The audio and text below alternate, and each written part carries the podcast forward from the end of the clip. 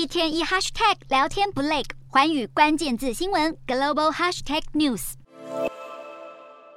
虽然联准会官员二十一号释出鸽派讯后，但随着中国疫情反扑，华尔街悲观情绪笼罩，资金行情涌向避险资产，美元走升，加上油市遭遇剧烈震荡，能源股暴跌，美股四大指数全数收黑，道琼指数下跌四十五点四一点，收三万三千七百点二八点，纳斯达克下挫一百二十一点五五点，收一万一千零二十四点五一点，标普五百小跌十五点四零点，收三千九百四十九点九四点，非半指数下挫四十八点二零点，收两千六百七。七十五点八三点。欧洲股市方面，欧洲股市连续五周上涨后，主要国家指数今天收盘小跌，因为投资人评估油价大跌对能源类股形成压力，同时也担忧中国可能恢复更严格的清零防疫。欧洲三大股市全数收跌，英国股市小跌八点六七点，收七千三百七十六点八五点；德国股市下挫五十一点九三点，收一万四千三百七十九点九三点；法国股市下跌十点零一点，收六千六百三十四点四五点。以上就今天的欧美股动态。